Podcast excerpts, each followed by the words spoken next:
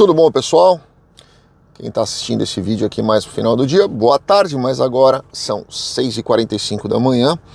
Acabei de sair da academia, quis gravar esse vídeo aqui para vocês para dar tempo da gente postar e colocar esse vídeo hoje aqui para vocês assistirem. Deixei a câmera aqui, ó, apontada para lá, porque vocês vão ver o nascer do sol. Se vocês darem sorte aqui até o final do vídeo, é muito bonito, muito bonito o sol nascendo ali naquela bem, bem nessa direção aqui, vocês vão ver. É bem bacana. Toda vez que eu saio da academia, eu tiro foto aqui porque eu gosto muito. Ele fica muito bonito ali no meio daquelas árvores. Mas vamos lá, eu quero falar uma coisa com vocês. Estou fazendo um vídeo totalmente despojado, suando aqui que nem uma tampa de marmita. Mas eu quero fazer um vídeo mais leve aqui para vocês para falar de um assunto extremamente importante, que são as eleições nesse final de semana. Primeira coisa, muita gente pergunta para mim: Poxa, Daniel, eu estou nos Estados Unidos, eu estou em outro país. Às vezes as pessoas pensam que eu faço um visto, um, um vídeo, um, um vídeo totalmente direcionado para ela, né? Que eu estou falando especificamente com ela, como teve uma pessoa aí, se vocês forem olhar no vídeo que eu falei, no último que eu falei sobre o furacão, ela veio comentar que ela estava em Orlando e estavam ventos fracos e que eu tinha exagerado. Mas eu não fiz o vídeo para ela, eu fiz o vídeo para quem estava na área onde o furacão estava entrando e bateu em categoria 4, destruiu um monte de coisa, né? Então, assim, às vezes as pessoas pensam que eu estou falando especificamente com ela e não é. O vídeo tem intenção de falar com muitas pessoas e trazer orientação para muitas pessoas ao mesmo tempo, né? Então, se eventualmente você estiver no Brasil, esse vídeo aqui não vai servir para você, mas se você pensar em mudar para outro país, obviamente esse vídeo vai servir para você. Se você quer votar agora nessas eleições, e eu recomendo que as pessoas votem nessas eleições, seja qual for o seu candidato, né? Nós estamos passando por um momento extremamente importante. Nós estaremos num momento extremamente importante é, a partir de 2023, onde muitos especialistas estão é, prevendo aí uma grande crise mundial. Nós estamos às vias de começar um grande confronto bélico mundial e as pessoas acham que, que Rússia e Estados Unidos e Ucrânia e agora isso, esse é o grande confronto mundial. Não, não é, não é. É, eu particularmente acho que a Rússia e a Ucrânia, essa situação Rússia e Ucrânia foram só um, um, um terreno de testes para um confronto muito maior que deve estar se desenvolvendo aí entre China e Estados Unidos, tá? Uh, Rússia, não só na questão militar, mas também na questão de número populacional, tecnologia, capacidade financeira. É, nossa, o, o, orçamento bélico anual da Rússia é mais de 10 vezes menor do que o orçamento bélico dos Estados Unidos. Então seria até uma covardia imaginar é, um confronto bélico entre Estados Unidos e Rússia. Não, mas é, ambos têm armas nucleares. Não, eu concordo com vocês que ambos têm armas nucleares, mas assim.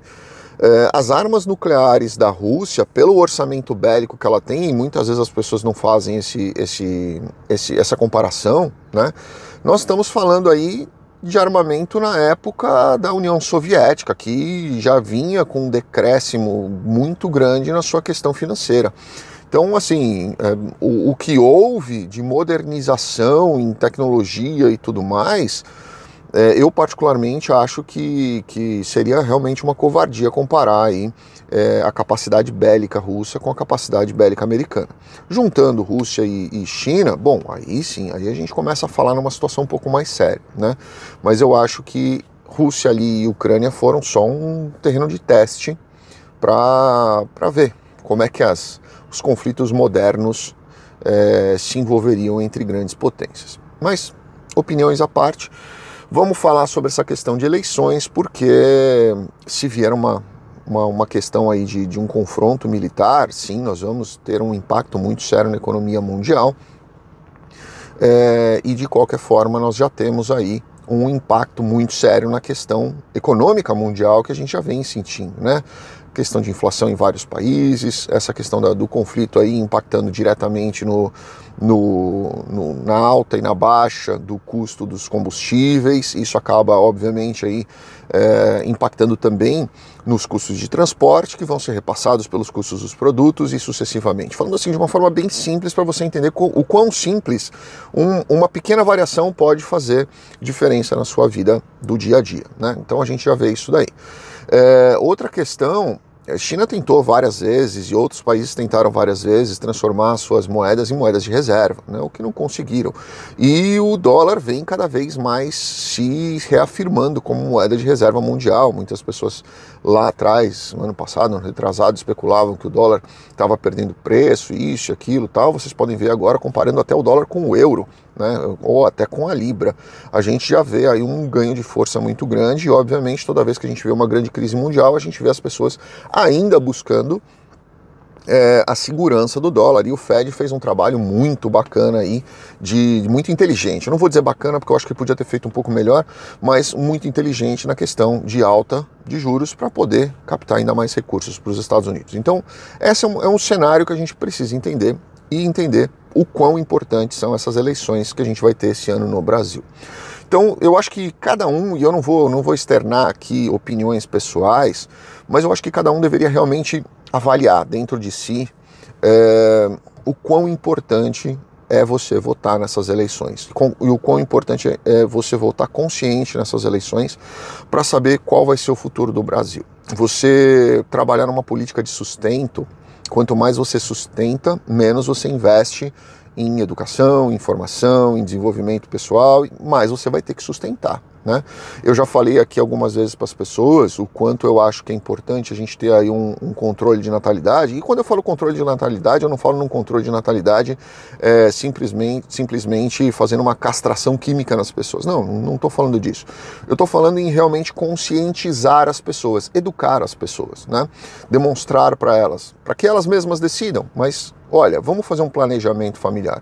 Quantos filhos você tem capacidade de educar de verdade, estar presente do lado dele? Né? É, eu vejo cada dia mais no meu filho quando ele tem no dia a dia dele, não quando ele está perto de mim, mas no dia a dia dele, é, atitudes muito semelhantes às minhas. Postura, é, a forma de falar, até às vezes um pouco a forma de, de reagir a algumas situações, eu me vejo no meu filho. Né? Eu falo, nossa senhora, eu, eu faço exatamente igual. Será que eu estou fazendo correto nisso? E eu, eu acabo me questionando. Eu falo sempre para as pessoas que a paternidade me ensinou muito, eu agradeço muito a Deus. E, e, e, é curioso, né? Quando as pessoas elas, elas costumam lembrar de Deus quando elas têm alguns problemas, né? É muito fácil você lembrar de Deus quando você tem um problema. Mas você lembrar de Deus no dia a dia, nas, nas pequenas coisas do dia e, e agradecer aquilo que, às vezes pode ser uma dificuldade, né? Porque não é fácil você criar uma criança. Mas o quão abençoado eu fui por ter a oportunidade de aprender muito mais, talvez, do que eu ensinei para o meu filho. Né? Eu mudei bastante depois que eu, que eu, que eu passei a, a assumir a guarda dele sozinho.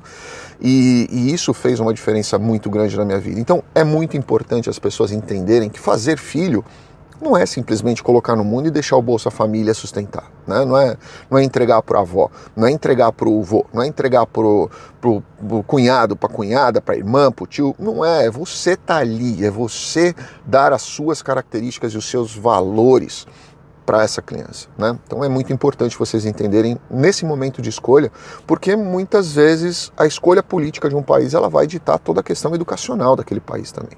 E indo para onde é o tema do vídeo aqui, até aproveitando esses primeiros minutos aí de, de, de até para as pessoas pensarem um pouco mais, se você não está no Brasil, você precisa necessariamente fazer uma alteração do seu domicílio eleitoral. Então você precisa ir até um consulado mais próximo de onde você estiver, às vezes os consulados ficam longe, é, para poder fazer a solicitação da transferência do seu título. E é muito importante você fazer isso.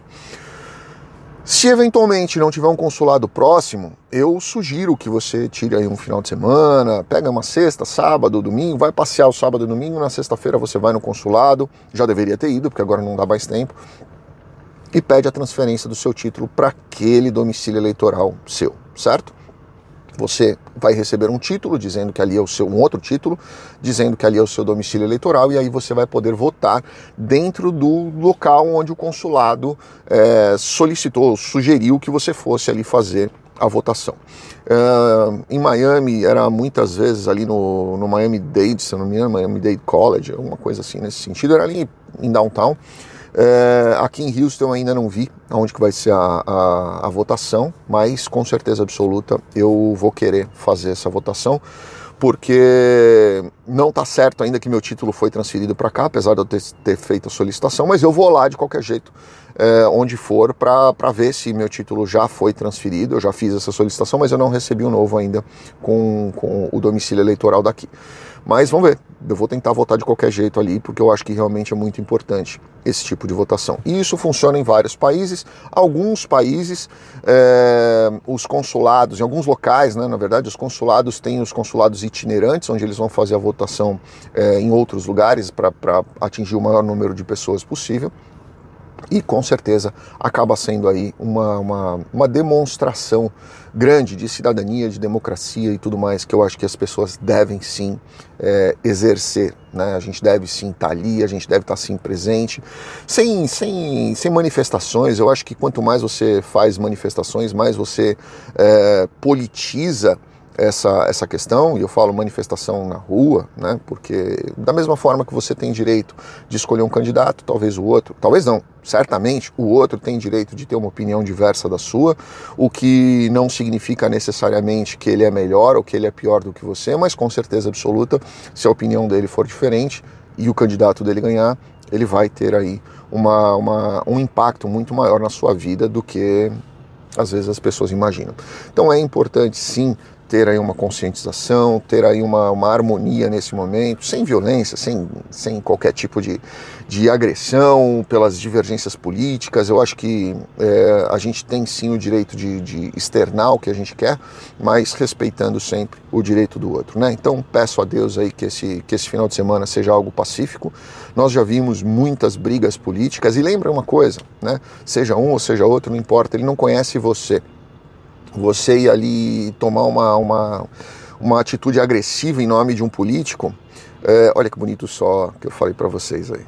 É, você tomar uma atitude agressiva em nome de um político, você não está beneficiando o político, você está se prejudicando, porque você pode ser preso, você pode, pode acabar sendo agredido, você pode acabar tendo um prejuízo, a sua família pode acabar sendo agredida, é, e o político nem sabe quem é você na verdade, você é só mais um pagador de imposto. Então é importante você ter essa consciência dentro de si e proteger o seu direito de cidadão de ir lá e exercer a sua, o seu voto, a sua opinião, a sua manifestação pacífica, tranquila, sem essa, essa história de, de, de, passionalismo que eu acho que acaba aí destruindo toda e qualquer razão que as pessoas eventualmente pode ter, podem ter, tá bom? É isso, que Deus abençoe nosso país, permita aí que a gente tenha uma eleição tranquila, sem, sem grandes tumultos, e que obviamente aí a gente tenha mais quatro anos aí para frente que, que possam realmente fazer diferença na vida das pessoas. Grande abraço a todos, bom final de semana, fiquem com Deus. Obrigado.